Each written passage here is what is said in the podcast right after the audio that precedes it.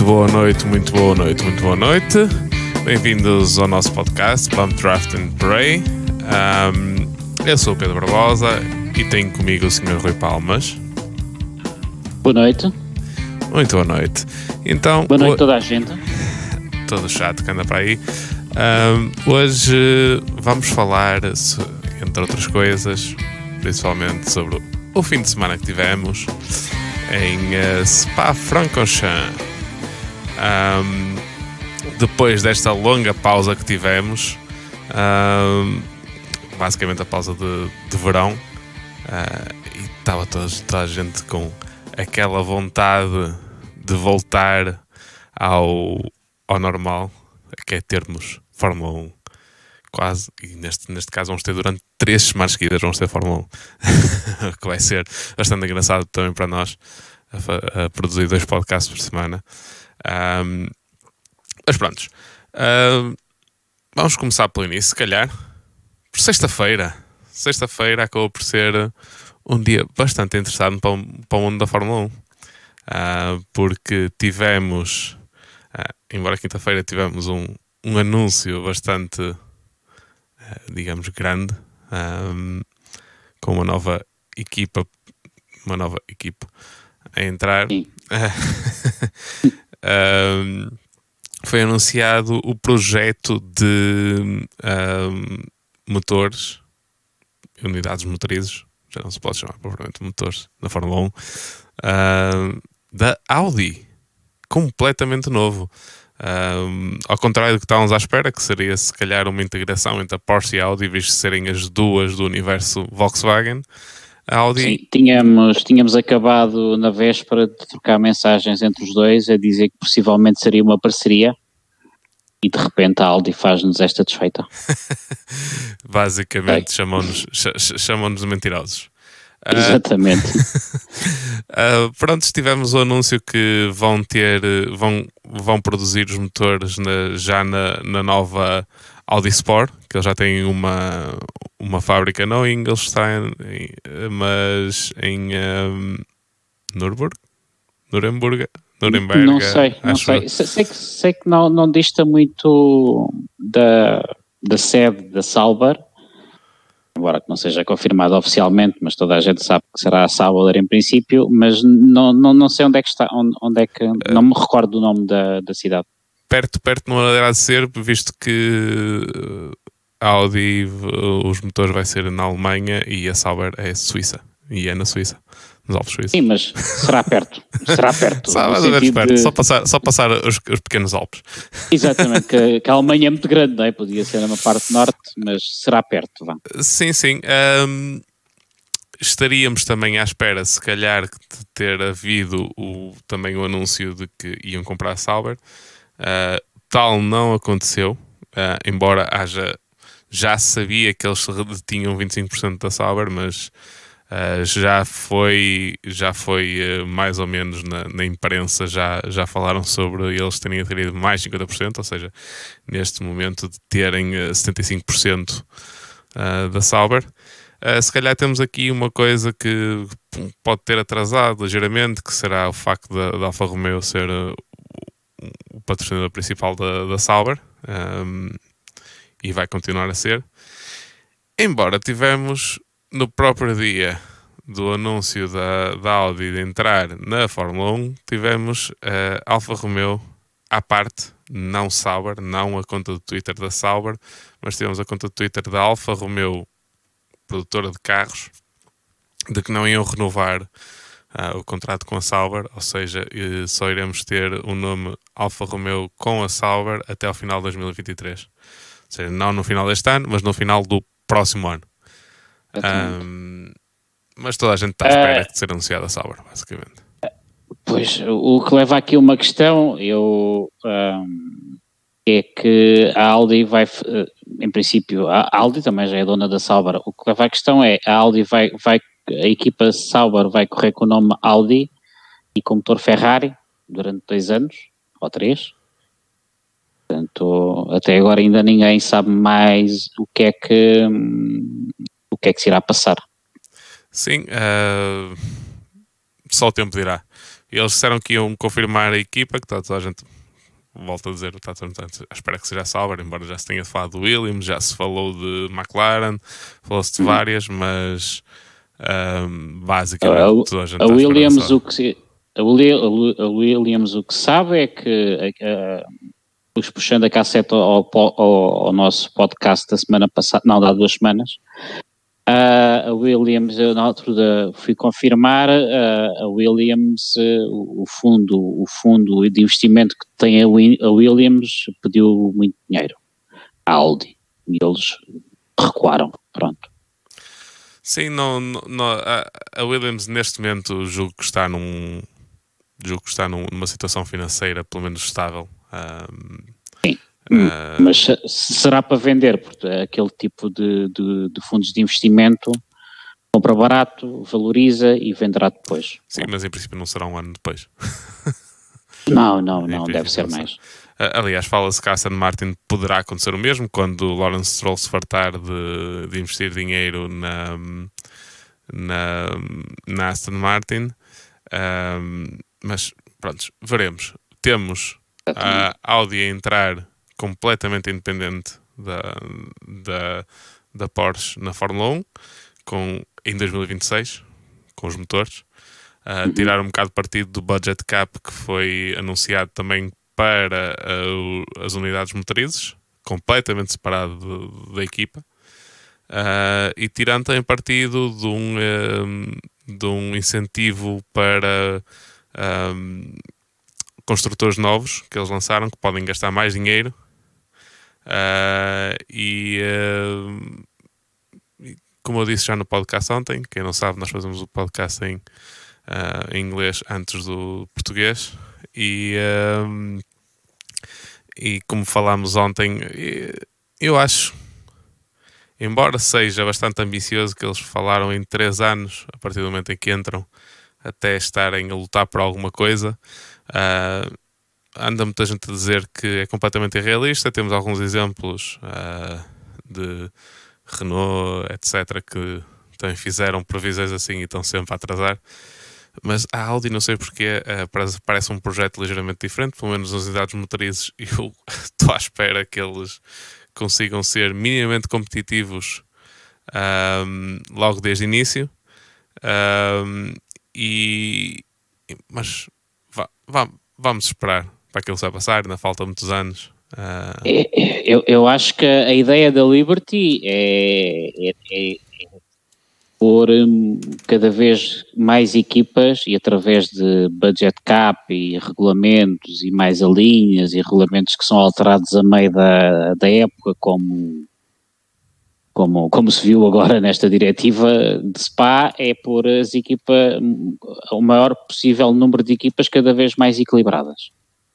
Uh, embora uh, este ano com os novos carros não tenha, não tenha conseguido isso logo de primeira, mas já se vê algumas melhorias, portanto, eu acho que a Audi ou o grupo Volkswagen ou a Porsche ou, sei lá, é entrar agora, uh, tem, terá que ter sempre garantias e, e, e acho que a Volkswagen só entrou, e a Audi só entrou, e a Porsche só entrou porque há garantias, há ali um acordo não escrito que quem entrar uh, tem, que, tem que ter garantias que é nivelado. Pronto, ponto final. Sim, sim. Uh, embora neste, neste assunto fala-se sempre o dinheiro, normalmente é quem manda na Fórmula 1 para ganhar é preciso de dinheiro, eu, a não ser que seja a Ferrari. Que, sim, exatamente. a Ferrari foi o problema ao contrário, ainda recebe mais que os outros, não é? Uh, tem aquele acordo Uh, eu acho que a Fórmula 1 vai mudar nesse aspecto. Claro que o dinheiro é que manda, ok, uma Mercedes terá sempre muito mais dinheiro do que, sei lá, lá uma Williams ou, ou, ou, ou Mas, ok, tudo bem, mas uh, chegar à Fórmula 1, gastar 800 milhões de, de euros por ano e ganhar tudo durante 4 ou 5 anos, acho que esse tempo vai acabar. Não, já acabou, porque neste momento temos o budget cap, que embora tenha muitas lacunas, uh, está nos 170 milhões, se não me engano, uhum. nas equipas, mais o, para as equipas tipo Ferrari, uh, Mercedes, uh, a Renault, que agora chama-se Alpine, um, tem separado para as unidades motrizes, mas há, há ali cláusulas de, pessoal de pilotos não, não contam, uh, salários de pilotos não contam também salários de, do, do pessoal de management mais alto, os, mais alto nível. Os três primeiros, se eu não me engano. Exatamente. Uh, mas de qualquer maneira não vai para os 800 milhões. Aliás, sim, sim. já se estimava que a Mercedes, uh, o budget da Mercedes era à volta de 400 milhões, 500 milhões por ano. Uhum. Um, mas pronto, isto só, vai, vai, isto, isto, isto, isto só vem ajudar a Fórmula 1 a crescer.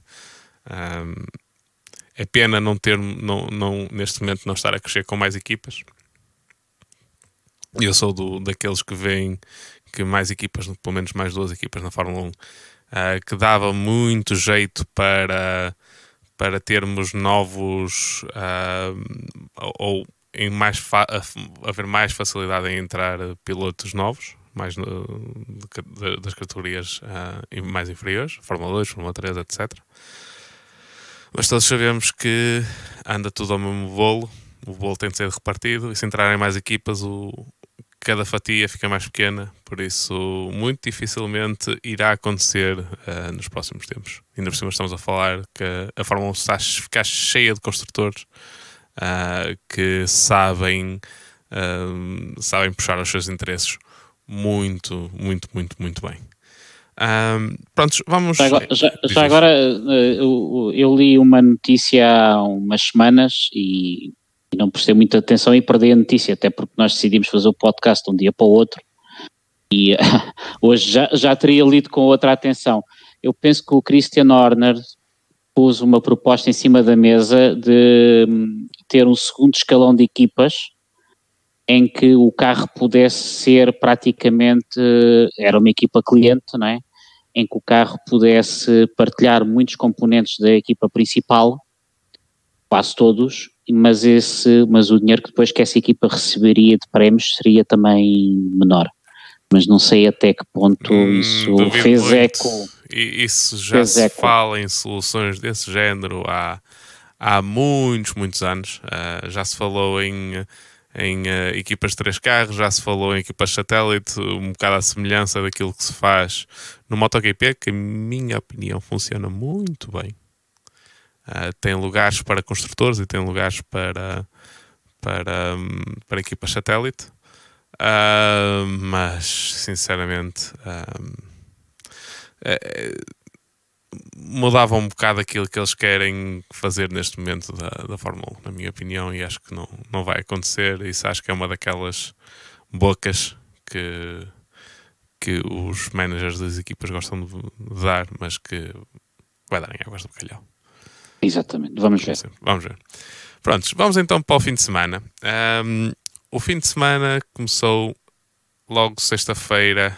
Uh, um bocado com um preview do que ia ser no fim de semana. Tivemos logo a informação que íamos ter pilotos um, a ter penalizações na grelha.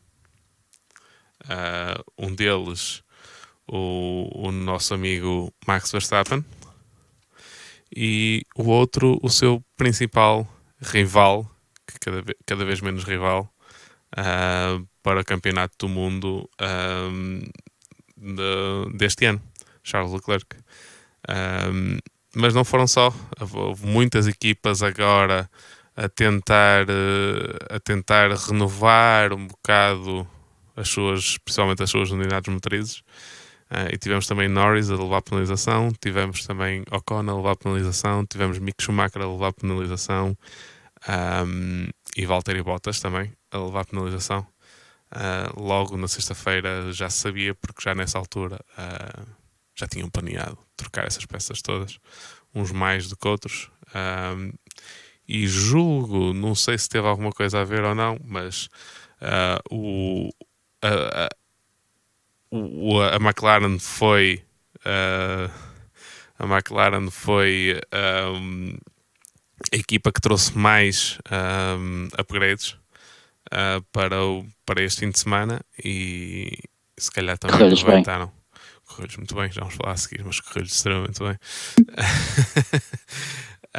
um, e pronto, acabámos por ter uh, um, logo na, na sexta-feira, no início do fim de semana, um, embora no, no, primeiro, no primeiro treino tenha sido o Sainz e o Leclerc a ficar em primeiro e em segundo lugar, uh, mas basicamente nós estávamos muito no início e logo a partir do segundo, Verstappen foi logo 8 décimos de segundo mais rápido que o Leclerc.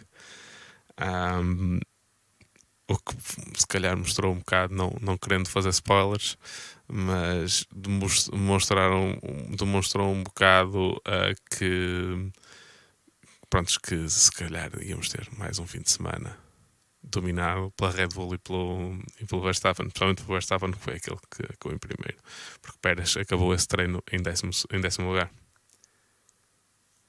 Uh, Sim, uh, eu penso que a questão, a questão dos motores foi, foi, tem a ver com o congelamento dos motores. Esta seria uma das últimas oportunidades para as equipas trazerem alguns upgrades, algumas uh, melhorias. Julgo, portanto, julgo que era só na parte no, uh, na parte elétrica. Sim, ah, Acho mas de toda a forma, sim, sim, sim. Eu, eu não me lembro nestes últimos anos ter um fim de semana em que uh, tão grande quantidade de pilotos uh, partiu, avançou com a penalização e partiu cá de trás.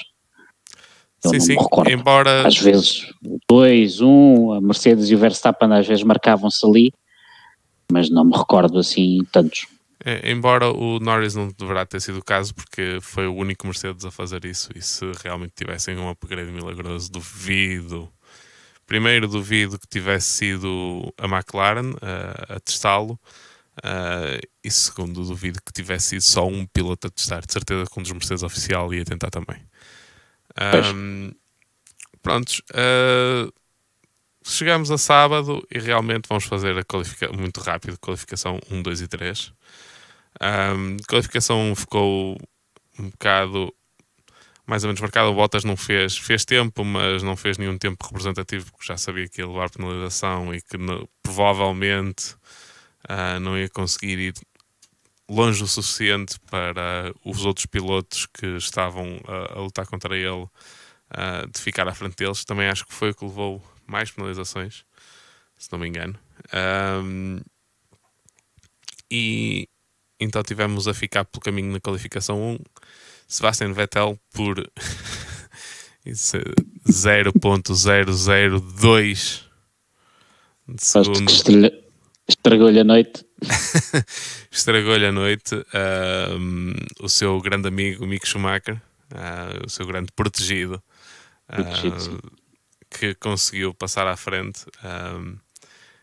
depois Lafitti, que em, pronto, é mais ou menos normal o Lafitti ficar pelo caminho, embora no fim, de, no fim de semana em que o seu colega de equipa, como nós vamos ver a seguir, conseguiu tão bom resultado. Uh, pronto, não, não é que qualquer, qualquer um de nós aqui no, no nosso podcast que tenha uma grande opinião sobre o Latifi, mas claramente uh, está mesmo qualquer coisa a faltar gravemente ao Lafiti, porque realmente a diferença de performance dele para o álbum é, é, enorme. E se toda a gente andava a dizer que o, no ano passado que era por, por ter uma super estrela como uh, como colega de equipa, este ano tem o Albon, que eu, por acaso, eu até, o, até gosto dele e acho que é um, um excelente piloto, mas acho que ninguém o põe no patamar de George Russell. Sim, eu, eu lá está. Um, eu penso que a diferença entre o, o Latifi e o George Russell ano passado não era assim tanta como este ano está a ser. Sim, sim, sim. Parece-me que sim. Parece-me claramente que fala, falta ali qualquer coisa que, pronto, não estamos a ver. Depois tivemos... O Williams, se calhar, parece estar melhor, mas o, se calhar por isso é que o George Russell também eh, às vezes não conseguia marcar pontos, não é? Era muito difícil para, para o Williams marcar pontos, mas o Williams parece estar um bocadinho melhor e o, Albon consegue ir buscar um, essa melhoria e já vem em quatro pontinhos e o Latifi ficou lá atrás. Pronto. Pois, ficou ali um bocado esquecido, uh, mas pronto. E depois tivemos o que eu acho que foi, embora na altura me pareceu uma desilusão, que foi Magnussen ter ficado pelo caminho. E na altura o Schumacher, se não me engano, passou com uma, uma boa volta para o, para o Q2. Um, e realmente acho que ficou bastante mais que fez uh, fez bastante melhor tempo do que do que Schumacher uh, na altura. Uh, ah não, estou a ver aqui peço desculpa, estou a ver aqui tempos errados. Aliás, até estou a ver aqui um mas pode ter sido pois, o Schumacher tinha um, tinha penalizações também. Pronto, ok, já estava aqui a ter uma confusão.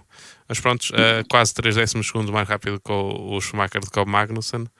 Um, lá está, pareceu-me na altura muito um bocado aquém daquilo que uma pessoa espera de um, de um piloto como o Magnussen. Um, aqui ainda por cima, para nós uh, portugueses, o Magnussen quer dizer alguma coisa porque andou a lutar com o nosso Félix Acosta em todas Sim. as fórmulas Júnior e nós eu testava o Magnussen porque ganhou aquela, aquele campeonato da Fórmula Renault uh, a 3.5 ao, uh, ao António uh, mas pronto, não deixa de ser um excelente piloto e para trás também ficou Tsunoda com uma qualificação desastrosa em que na sua volta que devia ter conseguido fazer alguma coisa teve um grande bloqueou os pneus para, na, na, T1 e para a bus stop também e até foi em frente da bus stop e foi uma, realmente uma qualificação desastrosa para o, para o Tsunoda.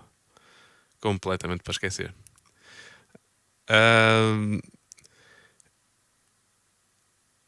uh, peço desculpa que estava a ler comentários Uh, que, que, para, para, os nossos amigos que depois vão, vão, vão, estar, vão, estar, vão estar a ouvir, uh, acaba por ser um bocado de coisa, mas embora acho que vou fazer. Nosso amigo Ivo Correia, que está aqui no chat a destabilizar.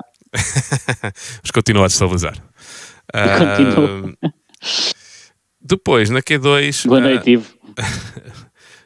na, na Q2, uh, julgo que o principal, a principal desilusão na Q2 foi realmente Ricardo, com o McLaren a fazer pior tempo que o Albon. Uh, ia ficar pelo caminho o Albon, o Super Albon, a passar à frente. Um, e uh, Ricardo ficou para trás. Depois Gasly, pronto, a AlphaTauri não estava muito forte este, este fim de semana. Uh, a Alfa Romeo também não. Uh, e os, os, os Aston Martin, embora, como vamos ver à frente, Vettel conseguiu fazer alguma coisa da corrida, mas também faltava-lhes muito, muita, muita velocidade em reta. Eram ultrapassados muito facilmente em reta, perdiam imenso em reta. Ah, eu, sobre os, os, Aston Martin, ontem estive a ouvir um, um podcast da, da concorrência e uh, o podcast Bandeira Amarela e um dos convidados foi o Nuno Pinto, que é um, uma pessoa que trabalha na Aston Martin e, e acompanha o Stroll como, como, como, como manager do piloto e, e foi falado isso de a Aston Martin estar, estar muito apagada na, nas qualificações e depois as corridas lá vai fazendo alguma coisa, lá vai aparecendo. E dá-me a impressão que eles andam ali ainda muito à volta com, os, com o carro e, e as qualificações para eles não interessam é fazer o que dá e depois vão testando o que tiverem para testar na corrida. É claro que ele não abriu muito o jogo, não, nem, mas é pá, subentende-se. Sim. E pronto, e depois uh, chegamos à, à qualificação 3.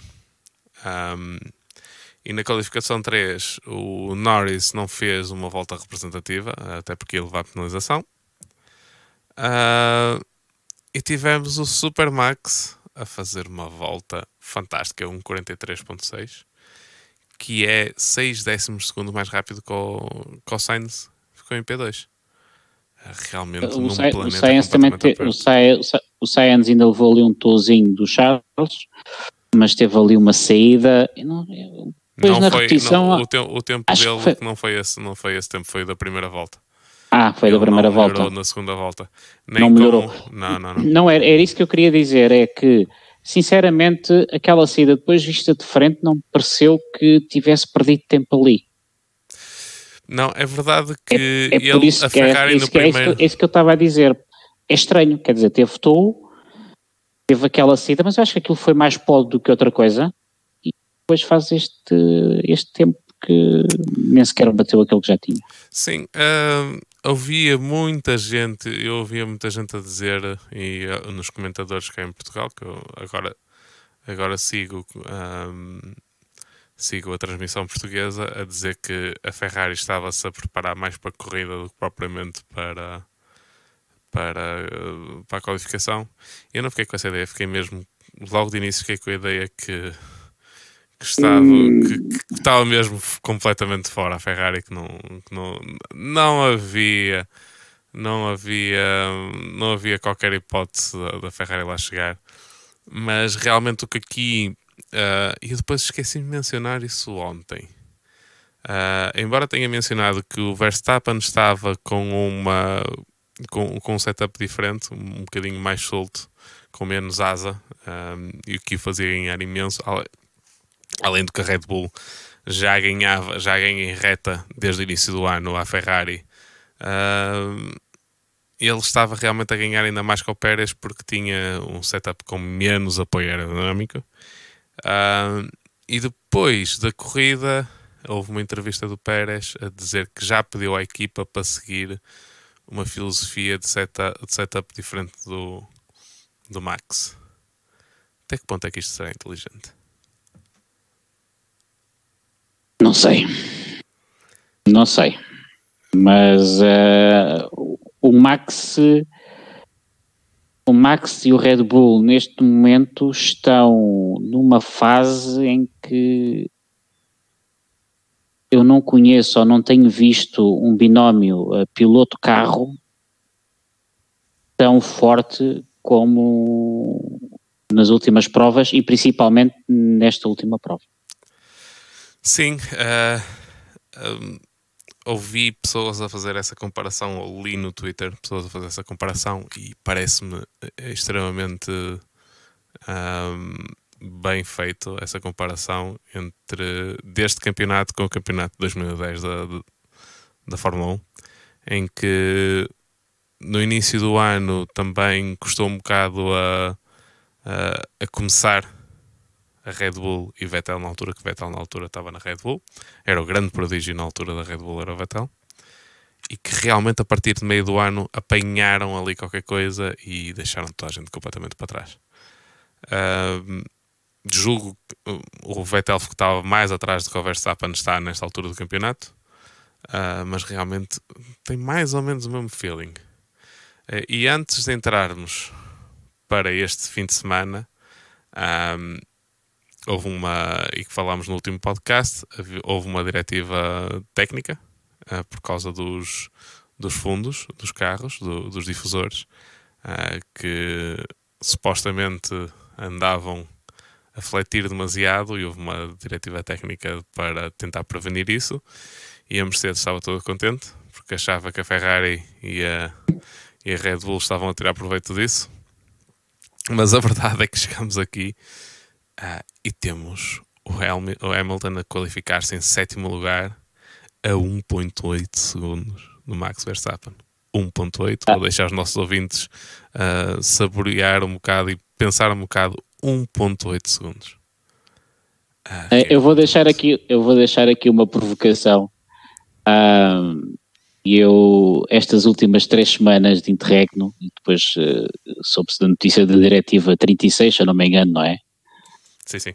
E, epá, e, e nos podcasts que eu ouvi, uh, tanto portugueses como, como estrangeiros, epá, eram uma, e nos canais brasileiros, era uma choradeira com a diretiva, porque era para beneficiar a Mercedes, e que a Red Bull iria ser prejudicada, e que a Ferrari isto, e que era, era a forma da FIA compensar a atrapalhada que fez o ano passado quando ofereceram o campeonato ao, ao Verstappen, Epá, foi, foram três semanas de choradeira e afinal hum, é a diretiva e o, está bem que é SPA, ok, é SPA, vamos ver em Sandvort.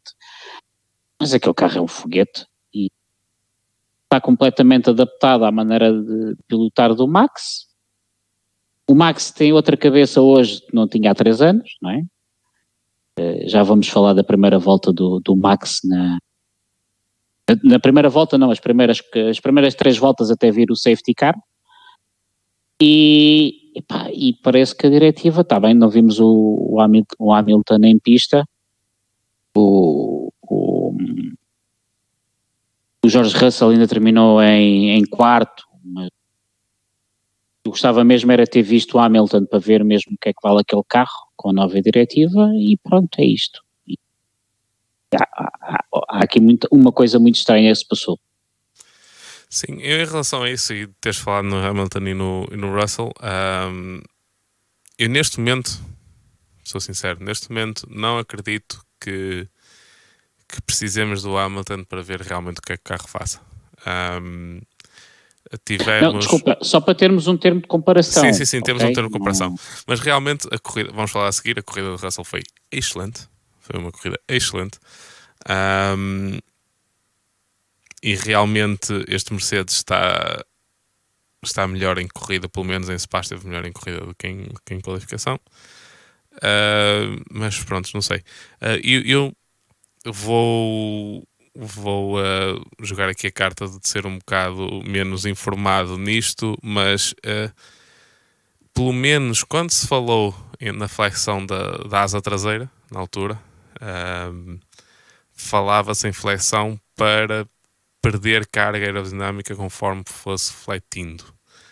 Uh, eu estou a pensar neste momento como das duas uma, não sei como é que eles estão a pensar em termos de flexão do, do difusor, se será, difu, di, uh, será pelos lados, por onde é que seja, será uma, um aumento da área de trabalho do, do difusor ou se será simplesmente uma coisa parecida com o com aquilo que se passa no que, passou, que se passava no, um, na asa traseira e de realmente perder carga aerodinâmica e ganhar velocidade em, uh, em reta, mas claramente completamente à parte e li uh, faço agora publicidade ao Shane Bear, quem não conhece uh, procure no, no YouTube.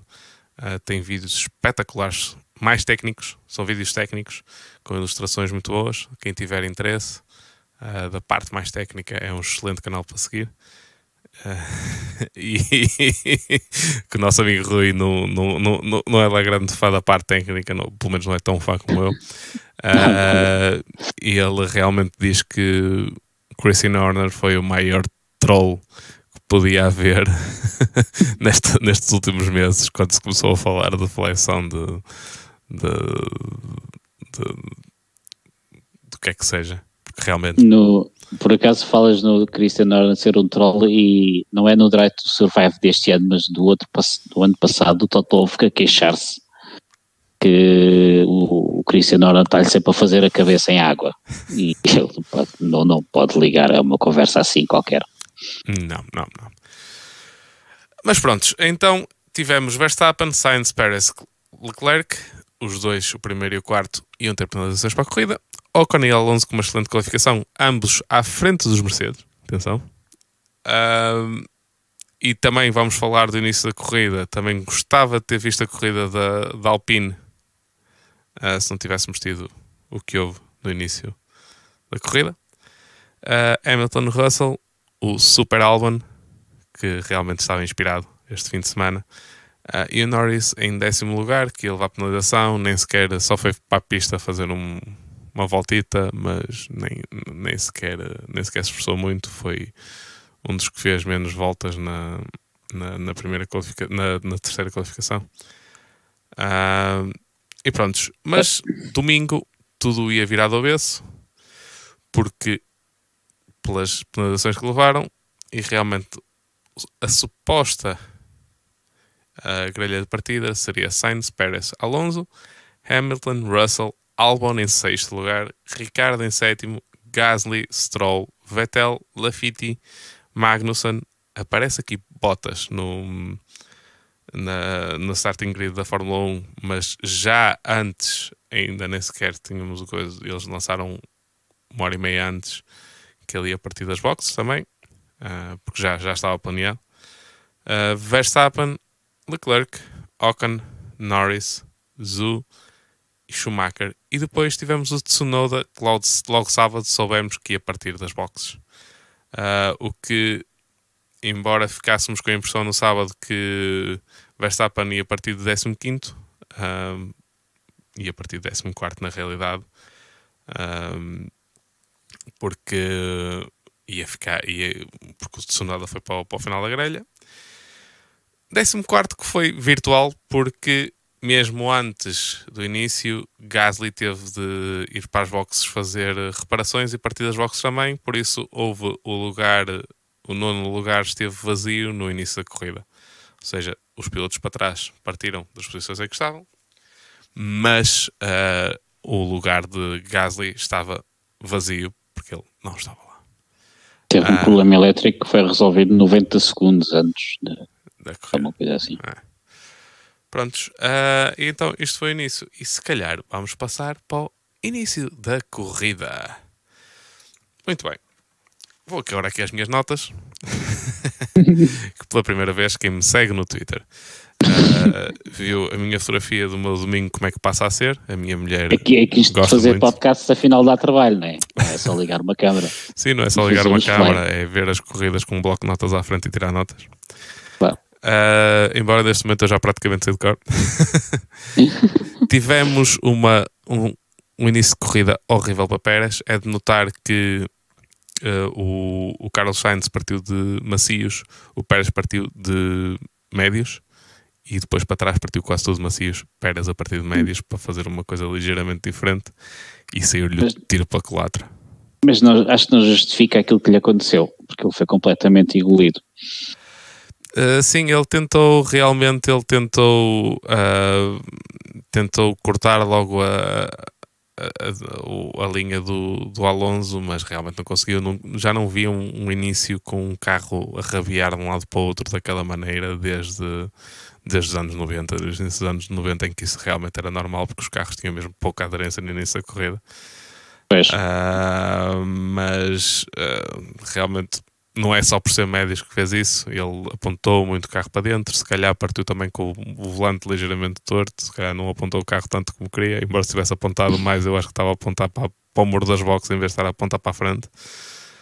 Ah, e realmente foi horrível.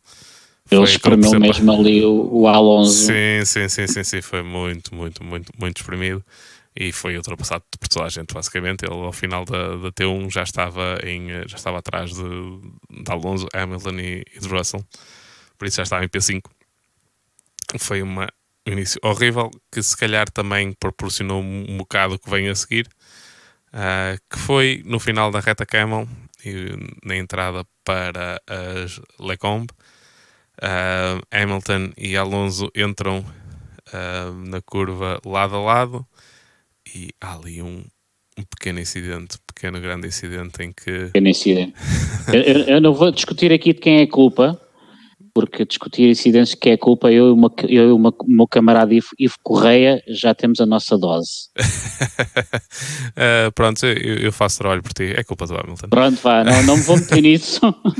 porque uh... se o Ivo ainda estiver aí, ele sabe muito bem o que é que são longas horas a discutir de quem é a culpa de incidentes, portanto... Neste, neste caso acho que não há, não há grandes horas a discutir nada, porque hum, realmente o, o, uh, o Alonso está o mais à direita que pode estar, tem todo o direito de lá estar, e o Hamilton corta-lhe completamente a linha e vai para cima dele e batem. Uh, o que provoca ali um, uma grande confusão, não só para eles, mas para trás. E, e, vai, e vai ser determinante até duas, duas voltas a seguir, uh, porque Hamilton salta. Um, ah, julgo que foi um, um, problema hidráulico, que, uma mangueira qualquer hidráulica que, que partiu ou que saiu de, de onde estava ligada e começou a deitar uh, fluido para todo lado. Uh, deitou fluido para toda a gente e mais alguma, para ele próprio até para, para, para, os, para os pneus, que até que ele pensava inicialmente que tinha, que tinha um furo, mas não tinha. Eram basicamente os pneus cheios de fluido e ele não conseguia, não tinha, não tinha, não tinha aderência nenhuma. Uh, e acabou por ter de desistir, porque a, a unidade motriz depois começou a, a pegar fogo e teve mesmo para o carro, foi mesmo, um, foi mesmo mandado parar pela equipa. Uh, tudo isso logo atrás deles um, houve incidente entre Vettel e Stroll, os dois colegas de equipa, em que Vettel completamente cortou o Stroll. completamente. Aliás, eu acho que se não, não fossem colegas de equipa, acho que tinha havido protesto e, tinha, e provavelmente tinha havido investigação do que é que se passou. Neste caso, nem sequer foi uh, investigado. Uh, falei ontem com o Roll sobre se os, se, se os, comissários de pista, os comissários de pista, não, os, os stewards, se, se por acaso vêm estes incidentes, haja ou não haja um reporte da equipa para. Um, para o assunto, ele disse que podem ver, mas que normalmente não é, a não ser que seja uma coisa mesmo extremamente grave em que haja um acidente em que alguém fica no muro. Uh, eles, eles, os, os dois carros seguiram, portanto. Sim, sim, sim, seguiram os dois sem problema nenhum, por isso. Uh, apenas uh, Stroll perdeu posições. Um, e continuamos assim até à volta seguinte. E nessa primeira volta, o senhor Max Verstappen, no final dessa volta, já estava em P8. No início da volta, da volta a seguir, porque ele passou ainda. Um, passou ainda o Stroll uh, para a bus stop. Stroll, julgo que foi o Stroll. Sim, julgo que foi o Stroll que passou. Isto não tem aqui uh, essa, essa informação. E vamos para a segunda volta e outra vez em Lecom. o senhor Lafitte, uh, que depois acabou por. Latifi. Uh, Latifi acabou por. não ele, mas a equipa acabou por culpar supostamente lixo deixado pelas, pelas, pelas outras categorias, mas nem o Earl ele, nisso, nem ninguém acreditou nisso. Ele pisou mesmo a gravilha, não foi? Ah, sim, mas o, o facto dele ter ido para a gravilha. Ah, ok, ok. Foi quando ele chegou à gravilha que realmente perdeu o controle do carro, mas o ir até a gravilha, ele diz que, pode, que tinha sido provocado por isso. Uh, ele, nesta altura, estava à frente do, do Ocon. Ocon conseguiu passar, Bottas já não conseguiu passar. E o, e o aniversariante que fazia anos no domingo acabou por levar um ligeiro toque, embora foi ali meio toque, meio ele ter ido à gravilha para fugir dele e perdeu o carro e ficou completamente preso. Foi para casa, foi para casa mais cedo. Foi para casa mais cedo, errado, realmente. Superar as, as velas do bolo de aniversário. por, por, por, acaso, uh, eu estive a ver esse, esse acidente e depois, uh, na volta antes, o Stroll também fe, fez a mesma trajetória e ia perdendo o carro no mesmo sítio. Sim, porque foi quando foi... Eh, à frente do Verstappen. Sim, foi à frente do Verstappen, foi quando o, o Vettel, o, mandou para lá, basicamente, mas conseguiu controlar Exatamente. E, e, e, nós só para vermos, nós já vamos ver a primeira volta do, do Verstappen, mas antes que eu me esqueça, só para nós vermos a estrelinha da sorte campeão do Verstappen neste ano, em que se, se fosse o Stroll a perder o carro na mesma situação, tinha acertado no Verstappen e tinha posto o Verstappen de fora. E, e, acabou por acontecer uma volta depois, a mesma situação, a mesma saída, e, e o, o, Latifi uh, acabou por atravessar o carro e acertar na, no Bottas. Exatamente. E é nesta altura que entra o safety car em pista, não por causa deste incidente, mas por causa do Hamilton, que deixou o carro num sítio não muito aconselhável. Um, não sei porque é que não o deixou em cima da ralva, porque tinha ralva até às barreiras do outro lado. Julgo que pelo sítio onde foi, que foi em. Um, agora vai-me falhar o nome do, da curva, mas uh, à esquerda antes da, da bus stop. Uh, por isso, e como é uma curva a fundo, extremamente rápida, duvido mesmo que tivesse o carro na, na relva, duvido que eles não tivessem lançado o safety car. Uh, e também por causa do Bottas. Uh, sim, pode sim, ter, sim. pode ter sido coincidência, mas uh, sim, sim, sim. enquanto o Hamilton teve o carro parado foi sempre bandeira amarela e depois apareceu o acidente do Bottas e do Latifi e logo a seguir apareceu o safety car, portanto sim, sim. ou já estava programado ou, ou, seria lançado de toda a forma assim que apareceu o acidente Julgo que o Hamilton parou o carro na mesma altura em que eles estavam a chegar, uh, em que pelo menos os líderes estavam a chegar ao final da Camel. Por isso, pode, acho que foi mais por causa do, do, um, do Hamilton do que propriamente do, do Sim, eu acredito que sim, eu acredito que sim, eu acredito que sim. E Mas de toda a forma acho que era uma decisão correta. Sim, sim. E temos então a paragem e temos aqui a outra uh, coisa que vem do incidente do Hamilton, que é toda a gente ficou com os, com os capacetes todos cheios de óleo. Sim. E as câmaras, notou-se no onboard das câmaras. Notou-se no onboard das, das câmaras. e toda a gente começou a tirar tear-offs. Para quem não sabe, um tear-off é eles têm umas películas um, acrílicas coladas ao visor do, do, uh, do, do, capacete e conforme vão, vão ficando sujas, eles podem tirar, que é para, ficar, uh, para ficarem com, com a visão completamente uh, a 100%. Um, e achava-se depois da corrida que havia um vídeo que tinha sido por acaso Max Verstappen, mas afinal não, afinal foi um do Stroll, que ia à frente Verstappen na altura. Uh, e uma dessas películas ficou presa no, na, no, no buraco de arrefecimento do, do travão da frente direito do, do Leclerc e começou a sobreaquecê-lo e que fez com que o Leclerc tivesse de ir às boxes a retirar isso uh, e aproveitou, trocou de pneus. Uh, e foi aqui o primeiro erro estratégico, na minha opinião, da Ferrari, em que meteu médios no Leclerc.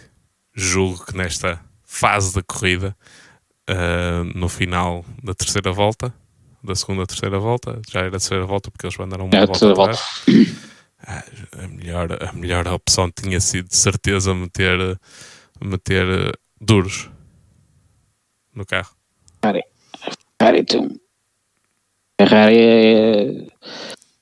A estratégia do Twitter estava ali a olhar para o... A estratégia da Ferrari estava ali a olhar para o Twitter e estava a pensar assim, pá, se a gente agora meter duros, eles vão fazer memes no Twitter a dizer que nós não percebemos, não percebemos nada disto. E então, mete médios, fica não, ali a meio. Nós brincamos com isto, mas a verdade é uma, eu ouvi isto, julgo que foi na transmissão portuguesa da Sport TV, em que Leclerc tinha dado uma entrevista a dizer que fosse o que fosse, não queria duros no carro, de qualquer maneira.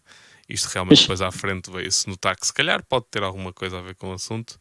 Uh, e vamos mais falar mais à frente sobre a estratégia da Ferrari, que acaba por ser o assunto mais interessante deste, deste ano.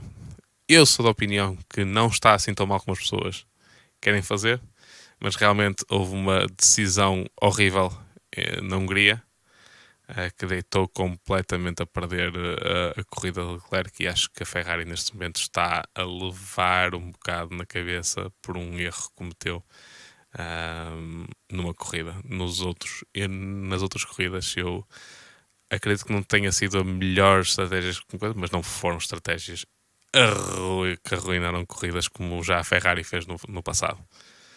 Um, mas pronto, foi aqui strike 1 a corrida recomeça e temos um Max a papar o grid por completo, em que em 5, não é a quinta volta, mas em 5 voltas de corrida efetivas, no final da sétima volta, ele já estava em P3, apenas a 4.5 segundos de Carlos Sainz. Um, com Charles Leclerc, por causa da, da, da, da às boxes que teve a estar para o final da grelha e neste momento estar em P14. O Charles também não teve um arranque muito bom. Uh, mas, mas, mas, mas, já, mas ele estava atrás do Verstappen já depois da de Lecombe, por isso ele só pois, mas ele ficou volta... ali entalado, sim, ficou sim, ali sim. entre logo na T1, o Verstappen meteu por dentro e teve caminho livre e Leclerc meteu por fora e o caminho não estava tão livre. Ele fez a Rouge atrás de. Hum, agora não me recordo de quem. Uh, possivelmente de um.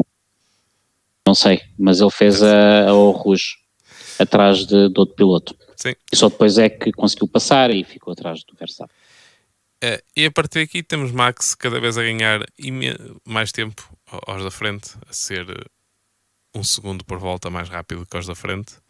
Uh, chega atrás do Pérez e para ali um bocado. Acho que também não quis arriscar muito por seu colega de equipa. Uh, acho que preferia. Uh, Pareceu-me, pela maneira, até como ele falou no, no, rádio, que estava com preferência, em vez de lutar para a posição, que, que lhe fizessem vassalagem e que deixasse passar, coisa que não aconteceu. mas logo a seguir, no final da volta 11, Carlos Sainz, com os pneus macios, vai às boxes tirar, eh, já estava a perder aderência, e mesmo nessa altura, uh, logo a seguir, logo no início da volta 12, Max passa para P1, passando o Pérez. Isto, P1 virtual, porque só estava à frente do, do Sainz, porque o Sainz foi às boxes. Foi à boxe, sim. Um, Pérez para 3 voltas apenas a seguir do que Charles Leclerc, tinha médios em relação aos macios, e Verstappen para uma volta depois do Pérez com, com, uh, com, com pneus macios. De macios para médios conseguiu fazê-los durar mais uma volta do que o Pérez conseguiu. Pérez, que é o suposto tire whisperer da Fórmula 1, que consegue fazer qualquer pneu durar uh, quanto tempo ele quiser. Uh, não conseguiu fazer durar tanto os médios, tanto tempo como o Max conseguiu fazer durar os macios. Que demonstra realmente o quanto o Max estava num planeta completamente à parte de toda a concorrência. Já tínhamos, como dissemos no início, o Max está num, planeta completamente à parte. E eu estive a fazer o onboard da, das primeiras voltas na, na F1 TV e o, que, e o que vejo ali é que nem sequer vejo muita muito uh, o onboard do Max. Não vejo o Max nem sequer a arriscar muito há certas curvas que ele podia que ele podia passar o piloto da frente e levanta um bocadinho o pé, faz a curva, passa a seguir.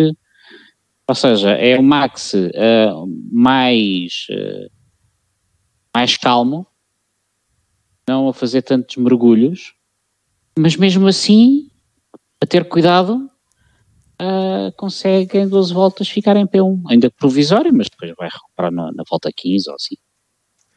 Pronto, agora vão, vão-me chamar de hater do Hamilton e fanboy do Max, mas uh, o que tu que me conheces sabes que não é verdade. Um, desgosto dos dois por igual. uh, mas realmente aqui está-se a notar o que é aquilo que é o Verstappen com um carro melhor e basicamente a fazer o mesmo que o Hamilton fazer com um carro melhor talvez a demonstrar que quando se tem um carro tão melhor que a concorrência, uh, realmente podemos nos dar ao luxo uh, de, de, levar as coisas com mais calma e de não precisar de, de, de, correr tantos riscos para, para chegar lá à frente quando está numa posição menos vantajosa. E acho que até psicologicamente acho que já tens um ascendente sobre, sobre os outros pilotos em que toda a gente sabia que o Red Bull a malta lê a telemetria, não é? Claro. Recebe alguma coisa de Fórmula 1. Já toda a gente sabia que o Max, quando chegasse à traseira, era para passar. E, e nem valia a pena dar luta, porque estava sujeito a ficar lá com os dois carros. Porque também a gente também sabe o temperamento do Max, não é? Sim, sim, sim. sim, sim. Ah, e, e tu sais da frente. E tu e eu, nós, para quem, na, para quem nos apanhou só pela parte da Fórmula 1, nós também somos pilotos de sim racing. E tu sabes que há, às vezes há pilotos que estão atrás de nós e tu tiras o pé e deixas ir embora, porque não vale a pena estar, estar a lutar. Claro. Em 50% das hipóteses, podes ganhar alguma coisa. Se estiveres ali a quase a terminar a, a corrida, nos últimos 10 minutos, ainda tentas lutar. Agora, aparece-te um piloto com um carro canhão atrás. O Max. Sabes que ele gosta, pronto, não é macio ah, tiras o carro e deixas ir. Ou seja, isto não tira mérito nenhum ao que o Max fez nas primeiras 12 voltas, atenção. Sim, sim, realmente, se ele não tivesse o peso que tinha, não tinha conseguido passar tão facilmente toda a gente. E pronto, e é nesta altura que a Ferrari já está a falar ao Sainz e ao, e ao Leclerc a dizer que já vão no plano D. Há uma piada é o engenheiro do Norris. Diz assim, Sim, plano G. Plano G. Foi eu, porque... eu na altura não achei, achei estranho, mas isso depois é, é, uma piada. É basicamente uma piada, porque foi... Uh, o Norris queixa-se que realmente já tem algum... Isto já foi mais para o final da corrida, que já tinha algum... Sim, foi quase a terminar. Desgaste nos pneus. Uh, e o, o, engenheiro de corrida abriu-se para ele. Sim, sim, sim, percebemos, mas já não temos tempo suficiente para ir para o plano, para o plano G. Uh, que foi realmente ali uma piada. Um bocado, um bocado à semelhança do que aquele que Audi fez nos, na, nas, na, nas redes sociais a dizer que pela primeira vez em não sei quantos anos o, os, havia, ia haver um motor alemão construído na Alemanha uh, no, na Fórmula 1. Uh, sim, uh, foi, foi pegar um bocado.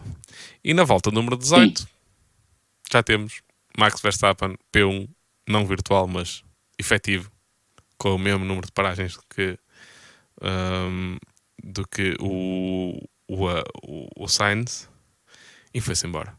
Realmente foi-se embora. Ele, passado duas ou três voltas, já tinha 7 segundos de avanço uhum. sobre, na altura, o Pérez, mas vamos falar disso a seguir.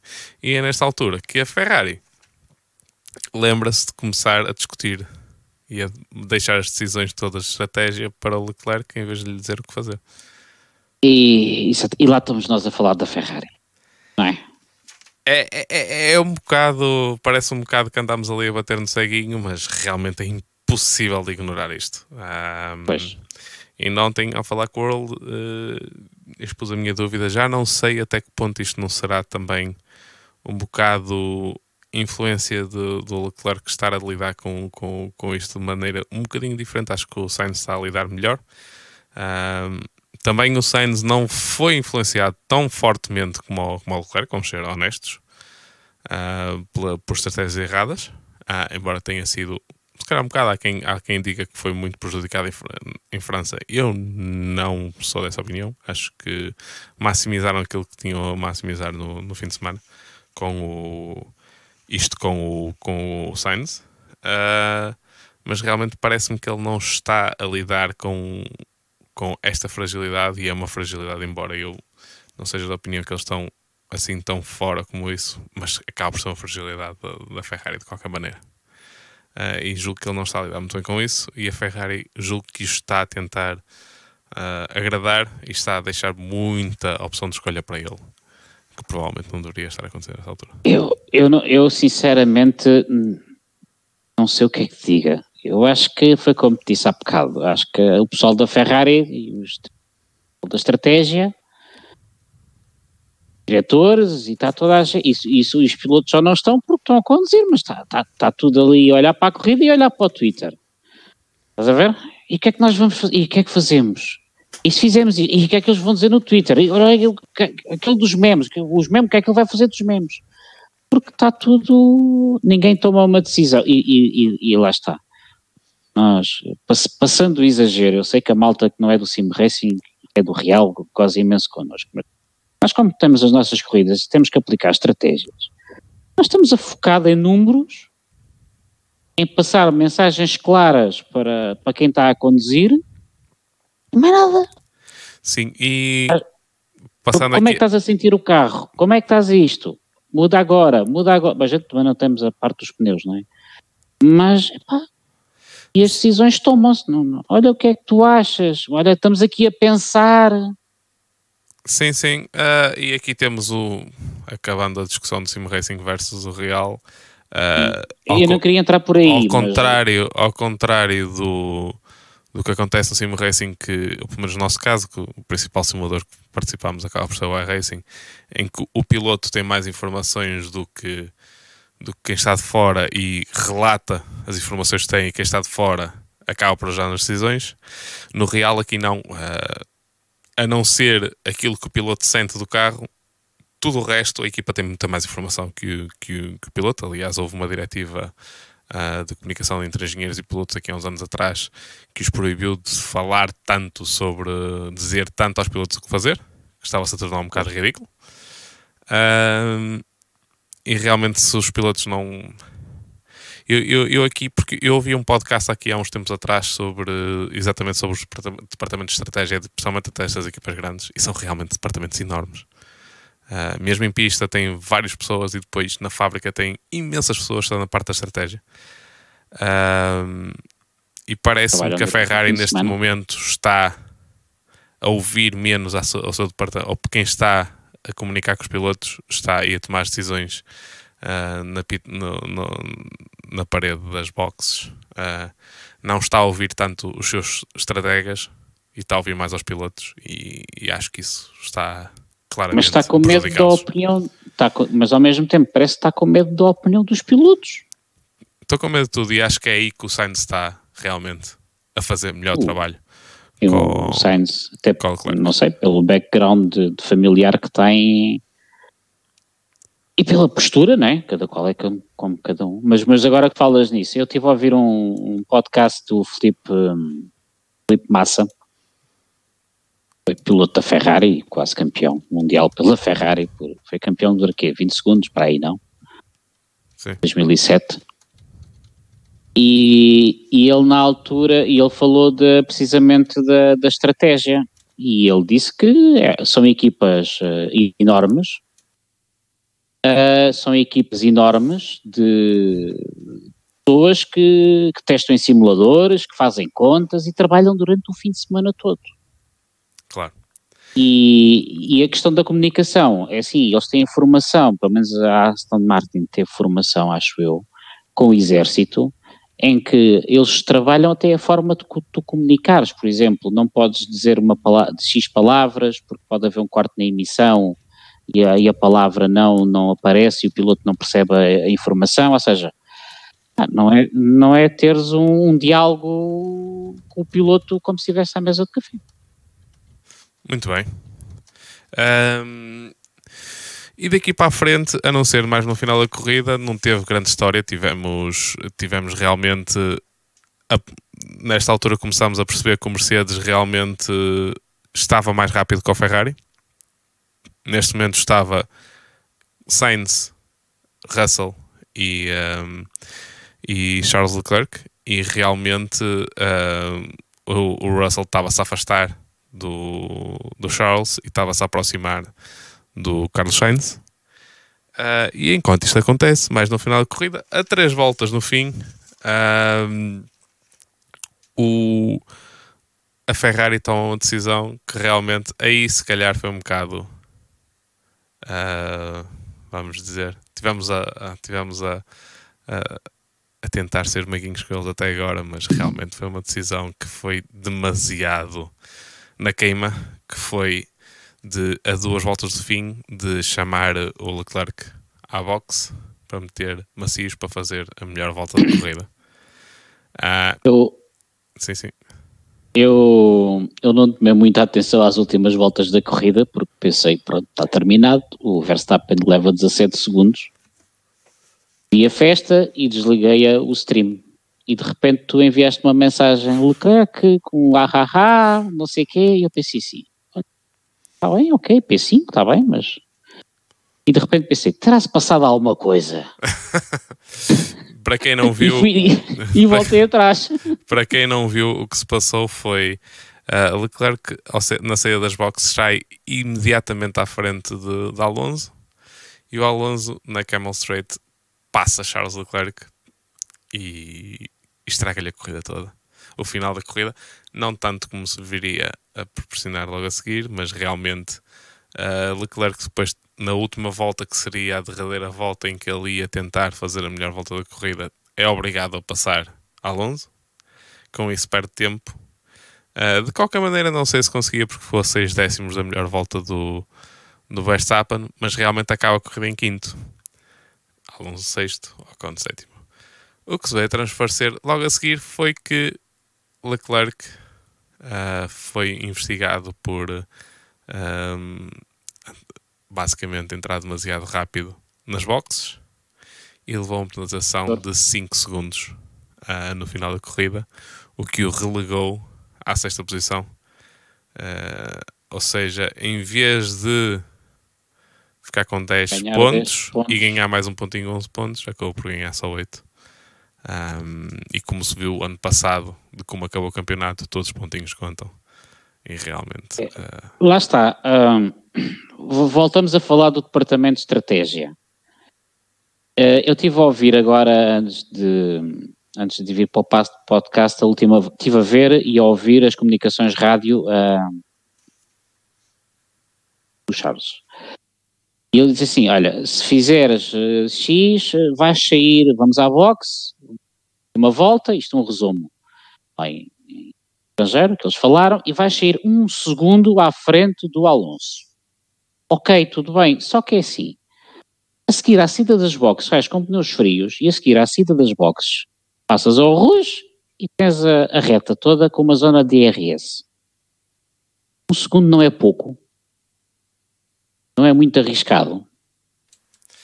Pois, eu, eu aí ninguém, realmente... ninguém pensou nisso, ninguém pensou que logo na volta de saída ele, fique, que ele perdesse uma posição e depois, e depois só tinha mais uma volta para fazer a volta mais rápida que ia entrar atrás do Alonso. Eu, eu em princípio aqui, eu dava um, boca, um bocado de...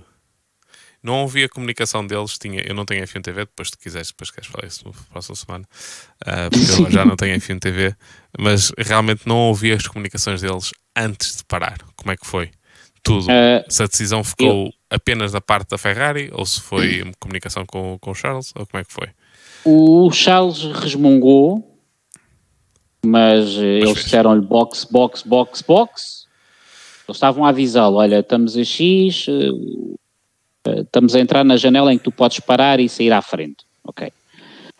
Ah, e depois, quando ele ia ali na, quase na bus stop, era box, box, box, box, e o rapaz lá entrou. E realmente, e disseram-lhe, tu vais sair um segundo à frente do Alonso. E realmente ele saiu um segundo à frente do Alonso. Não, por acaso, esse... por acaso até acho que saiu menos. Uh, aqui o que houve foi. Bom, mas estou uh, agora a coisa. De toda a forma, é, quando, quando entra na, na, na reta Carmel, está tá em zona de DRS e perde logo a posição. Sim, o que eu acho que aqui pode, e, e desculpando um bocado a Ferrari, uh, isto se calhar com o Verstappen tinha funcionado, com um piloto com a cabeça no sítio e com realmente com total controle do carro e performance do carro, provavelmente ah. tinha funcionado. Uh, não estou a falar Red Bull, estou a falar mesmo Ferrari, mas provavelmente um Leclerc com a cabeça no sítio Uh, se calhar tinha conseguido tirar mais um bocado de pace do carro nas voltas anteriores, dando-lhe um bocado uma almofada. Uh, não ajudou o facto da paragem nas boxes ter sido lenta, porque foi. Se não tivesse ter sido, sido tão lenta, uh, ele tinha entrado um bocado mais à frente. E realmente o objetivo dele seria, mesmo sendo passado pelo Alonso, Uh, era um risco calculado porque em princípio ele conseguia passar com pneus macios, conseguia passar ao Alonso mesmo não funcionando. O que realmente aqui que veio, veio veio estragar tudo foi, foi a penalização que levou.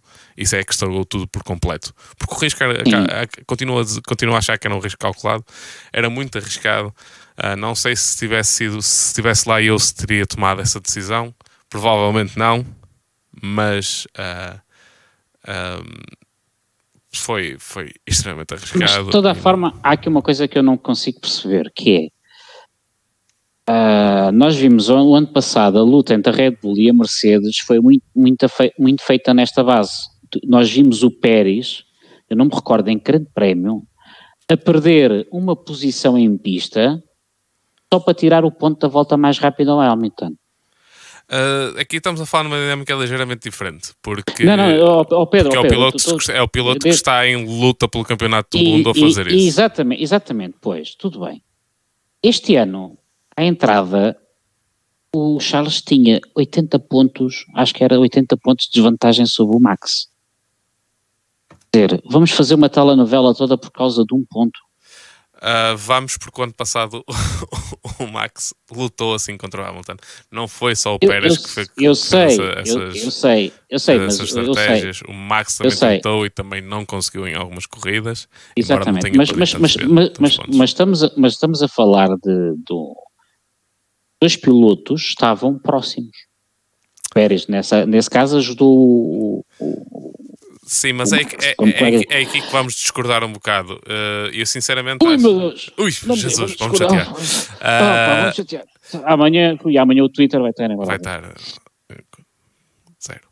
Uh, vamos discordar um bocado porque realmente, uh, se não for para lutar e se não for para, para arriscar e lutar neste, neste momento, uh, acho que a Ferrari também, de qualquer maneira, acho que somos todos da opinião que não, que não vai lá neste momento. Mas se não for para tentar fazer alguma coisa, mais vale a pena entregar já o caneco e vamos todos para casa. É pá, se calhar sou eu que nas minhas estratégias também sou uma pessoa conservadora e que não gosto de arriscar. Sim, mas neste, neste, neste, aspecto ele já está a perder pontos. Ele, se não tenta ganhar mais um ponto, é, é, é um ponto que tem para tentar. Era arriscado, era, mas eu acho que era um. O que falhou aqui foi o. E eu não acredito 100% naquilo que foi depois dito depois da corrida, que foi o problema no. quando ele teve de parar por causa do, do sobreaquecimento do, do, travão, que fez com que um sensor ficasse meio estragado de velocidade e que foi isso que levou a coisa. Não sei se é verdade ou não é. Se foi. É, é, é verdade, mas. Eu não acredito nisto, porquê? Porque ele, ele teve uma paragem antes e não houve problema nenhum. Pois, mas é que eles já sabiam que o sensor estava meio eu acho que não sabiam. Eu acho que só descobriu, eles só disseram isso no final da Ah, corrida. foi. eles só disseram isso no final da corrida. Foi depois da corrida acabar. Foi depois de tudo. Foi depois de até do Leclerc ter eh, mais ou menos admitido o erro. Ah, por isso, eu acho que isso foi mais uma manobra de tentar desculpar o piloto e tentar manter o piloto motivado do que propriamente eh, Acredito, a verdade. acredito. E Acredito. pronto. Ah, Mas é assim, se se o sensor estava, já estava avariado e eles sabiam e fazem essa brincadeira, não, vez, não, não, não, acredito, não, risco. não acredito, eu não, não acredito mesmo que isso seja verdade porque houve uma paragem nas boxes antes disso e não houve problema nenhum, por isso não, não, não tem lógica. Tem lógica, é o erro e as Acredito. pessoas têm de admitir os erros, houve erro, pronto. Ah, é o que houve. sim, pode acho ser uma forma, acredito. Erro acredito, do, acredito. erro do, como continuo a dizer, é erro do, do, do Charles, do Leclerc, mas um bocado pressionado pela Ferrari para tentar fazer alguma coisa. Ah, Lá está, eu acho que eles estavam outra vez para o Twitter. Uh, aqui não, porque Ah. não foram conservadores. Lá está, não foram conservadores, tentaram fazer alguma coisa. Aqui realmente Não, tentaram mas lá fazer está, alguma foi, coisa. tentaram para o Twitter, tipo, olha, eh, tivemos a volta mais rápida, ganhámos aqui um pontinho, Não- estamos, a 80, pelo- estamos a 80 pontos atrás, né? mas ganhámos aqui um pontinho. eu, eu, eu isso aí acho. Se eles Eu realmente, se eles, estão, se eles estão a fazer isso, é, então aí. Eu, a Ferrari sempre foi uma, uma equipa que não liga muito opiniões alheias. Aliás, eles sempre foram muito agressivos na maneira como. como um, como negociam com a FIA, etc. Por isso, duvido um bocado. Pode haver aí um bocado de jogo de tentar manter mais. Acredito que seja mais de tentar manter o piloto ah, contente com outra coisa. Realmente, pronto, tivemos vitória de Max, ah, Pérez em segundo lugar, um bocado apagado, ah, Sainz, Russell, Alonso, ah, Leclerc, Ocon, Vettel. Conseguiu fazer uma, com uma boa estratégia de corrida com um carro que não estava minimamente para as curvas aqui conseguiu realmente ficar em oitavo. Gasly também veio de trás e conseguiu fazer uma corrida também completamente fora do radar. Este ainda mais fora do radar. O Vettel ainda andava lá à frente e depois foi ultrapassado por Max, etc. Ah, ainda andou ali um bocado nas lutas. Albon a fazer uma corrida fantástica com um setup muito parecido com o. Assim, mais ou menos a filosofia tipo Verstappen, com menos carga aerodinâmica, ah, mas ao contrário do Verstappen, ele perdia no segundo setor, mas realmente, mesmo sem Mas DRS, conseguia, conseguia mas manter-se à conseguia. frente do, do Stroll, Toda a gente. de toda a gente. Uh, Stroll 11, Norris uh, 12, Tsunoda 13, Guan Yuzu na, na 14, 15 Ricardo, 16 Magnussen, 17 Schumacher, 18 Lafitte. Depois Bottas e o Hamilton não acabaram a corrida. E sendo que os três últimos, Magnussen, Schumacher e Lafitte, Latifi, lá estou eu, Latifi. Latifi. Ontem, ontem disse sempre direito em inglês e hoje como se fosse diferente os nomes. Ahm, foram os únicos a ser, eh, e, e os Haas foram- só foram passados na última volta, Ah, foram os únicos a ficar uma- a uma volta do, do líder, do Max Verstappen. Ah, e pronto, é isto. Foi uma vitória ah, confortável para o Verstappen, embora tenha tido de lutar um bocado para passar pelaquela malta toda. Depois foi completamente, completamente à, volta, à vontade. Ah, e pronto, foi isto que tivemos. Maluqueira, desde o início ao fim. Houve ali um momento no, no meio da corrida que foi um bocado mais apagado. Não tivemos, tivemos ali uma luta em que o Ocon fez uma, uma ultrapassagem fantástica, muito parecida com, ou mais ou menos parecida com aquilo que foi, eh, foi a luta entre Schumacher e Hakkinen em 2000. Um, 2000 ou 99? 2000, foi em 2000. eh, em que realmente, mas na altura foi Schumacher e, e Hakkinen pela liderança e, e, a ultrapass e a passarem os dois, um de cada lado de um carro atrasado. Nesta, nesta, nesta situação foi Ocon, foi Vettel e foi Gasly, todos a lutar por uma posição. E Ocon passa os dois realmente, foi ali uma ultrapassagem O, espetacular. o, que mostra, o que mostra que os carros estão melhorzinhos e estão mais equilibrados. Sim, mais equilibrados e também provavelmente o DRS uh, este fim de semana estava demasiado poderoso. Prontos, foi isto. Isto foi a corrida de Fórmula 1. Uh, e vamos de seguida passar para o Sim Racing, temos novidades e a partir de agora estou host. Ah, sim. Uh, pronto, este ano, esta semana não teremos EC, portanto, as provas, próximas provas de, um, de já falámos sobre o EC a semana passada, portanto, embora no, na, no próximo uh, dia 11 de setembro tenhamos as 6 horas de Fuji, mas e o IMSA regressa então a 28 de setembro com a Petit Le Mans. Uh, portanto, o espaço do Sim Racing, uh, nós como vocês sabem, nós pedimos às comunidades para nos irem enviando os vossos, um, os vossos, os vossos campeonatos, para nós irmos aqui divulgando, e uma, uma, a comunidade que nos enviou foi a Epic Virtual Racing. Uh, eles têm também, vocês podem procurar no, no, no, Facebook por Epic, Epic Virtual Events. Uh, eles utilizam a, a plataforma GT Sport, e basicamente eles têm já uma comunidade com cerca de 160 pilotos e, e têm dois tipos de campeonatos. Tem um campeonato que a próxima prova, é a terceira prova, vai ser em Kyoto Driving Park.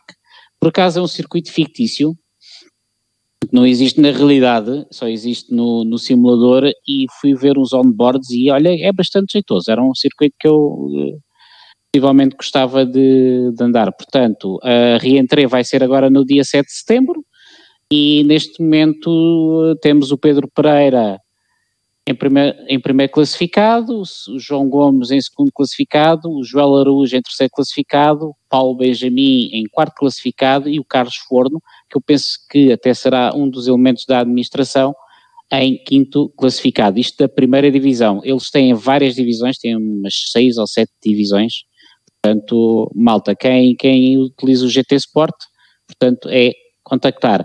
Tem também uma coisa muito gira, que é a taça EVR Autocare and Trading, que é uma espécie de taça, como nós estamos a ver no futebol, em que uh, tem várias, tem três uh, eliminatórias, a terceira eliminatória vai ser agora em Brandesast, dia 19 de setembro, depois tem as meias finais, e tem, não, tem depois uma semifinal para os 28 pilotos mais pontuados nas eliminatórias e depois os 14 melhores eh, da semifinal irão disputar a final. Portanto, parece-me também um esquema de campeonato bastante, bastante eh, interessante. Portanto, fica aqui a divulgação por parte da, da Epic, portanto, dois campeonatos. O campeonato normal, um campeonato normal como nós estamos habituados e também uma, uma taça. Por parte de, das restantes competições em que nós estamos envolvidos, portanto, por enquanto está tudo de férias, a próxima prova, a nossa próxima prova será então a dia 17 de setembro em Sebring, campeonato de Endurance, na qual nós temos dois carros, a Endurance Alliance, e depois o campeonato de velocidade com TCR Sheraton na próxima, na, na quarta e quinta, na quarta e quinta-feira seguinte, portanto dia 21 de setembro em Hungaroring. Uh, entretanto, os rallies, uh, não sei, eles também, uh, a FPAC ou a eSports Portugal tem planeado lançar um campeonato de rallies, mas até agora penso que ainda não há data, não há visto nada ainda, Pedro, não? Data não, houve um evento no Porto, se não me engano, com o Filipe Albuquerque. Não, acho, acho que não foi no Porto, foi em. Foi uh, poça, eu, não, Montalegre, Montalegre. Montalegre? Prontos. Uh, mas acho que ainda não há datas, pelo menos. Eles, até posso verificar aqui em direto, mas no Discord ainda não disseram nada. Uh, por isso, ainda não deve estar com datas definidas. Sim, mas eu por, eu por acaso vi as fotografias e pensei, se calhar já, já vão lançar alguma coisa, mas realmente não vi, não vi data ainda.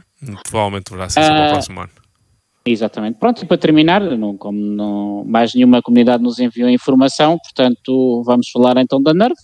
Também por enquanto estamos de férias, o nosso Discord também está paradinho. Eu ainda vou tirar mais uns dias de férias esta semana, portanto não vos vou chatear uh, no Discord com posts e piadas e coisas assim. Portanto vou, vou chatear o Pedro Barbosa. Chateias-me sempre. exatamente. Uh, portanto, o nosso campeonato vai retomar a dia 24 de setembro, nas 4 horas de Suzuka, e depois vamos ter mais um mês e 24 de outubro começará então a, a primeira de quatro provas do Nervo GT, campeonato individual. 4, 24 de setembro é o Nervec, campeonato por equipas. Pronto, uh, por parte do Sim Racing está tudo. Vou só adicionar aqui uma coisa, vou agora roubar aqui um bocado do teu espaço. Uh... Já, já, agora, já agora, desculpa, tivemos aqui o Ivo Correia no, no chat, nos esteve aqui a, a, chatear no início, mas entretanto já desapareceu, portanto eu e o Ivo contamos uh, estar agora na máxima força no final de setembro. Exatamente, se, se quiserem. A, a analisar incidentes. a analisar incidentes. Um, se quiserem informações, é só.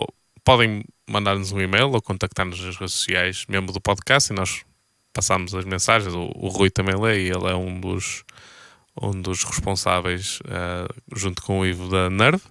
Se quiserem participar, uh, vamos ter também outro campeonato a começar noutra comunidade também no, que nos é extremamente próxima, a TGM Sim Sports, em que um, o G é Goddard, por isso é a comunidade do nosso Earl Goddard, em que eles também estão a planear a começar uma aventura no iRacing também. Eles até agora foi com outras plataformas, ACC e R-Factor.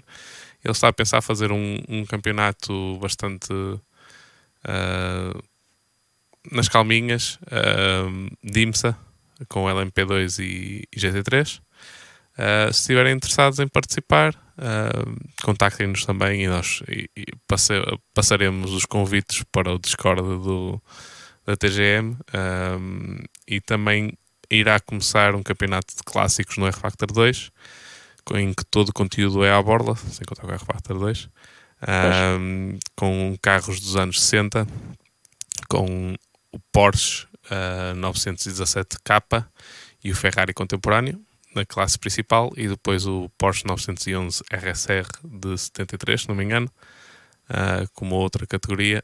Também um campeonato engraçado, com pistas clássicas, não é com pistas, uh, não é com pistas atuais, com, pita, com pistas clássicas. Vai começar com o MAC clássico, sem, com, com o primeiro setor clássico, sem chicanos, sem nada, com com a, a Mulsanne Straight por completo, com tudo clássico, a versão clássica dos anos 60. Um, por isso também, se estiverem interessados, também falem. Uh, e julgo que pelo Sim Racing, que agora anda tudo um bocado parado, por isso acho que acabamos. Pois. Acabamos por hoje. Prontos, uh, muito obrigado por ouvirem, por verem no YouTube se nos seguiram em direto, uh, por ouvirem o podcast no futuro próximo.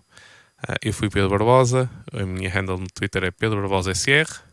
Tivemos o Rui Palmas, a handle dele é Racing Nerve. Um, e se quiserem ver e contactar-nos, temos em todas as redes sociais a nossa handle é Bump Draft Pray, com A. Uh, e o nosso e-mail é bdap.podcast.gmail.com. Se tiverem perguntas que queiram que, que nós respondemos, uh, é só mandar para lá o e-mail responderemos nos dois, nas duas versões um, para termos a opinião de um e, e do outro. A minha ouvem sempre porque sou um chato e estou em todas. Uh, portanto, muito obrigado da minha parte. Até à próxima e da parte do, do, do Rui. também, é, também até à próxima. até à próxima. Muito obrigado por ouvirem o Bump Draft and Pray Podcast e até à próxima. Obrigado, boa noite, até à próxima terça-feira.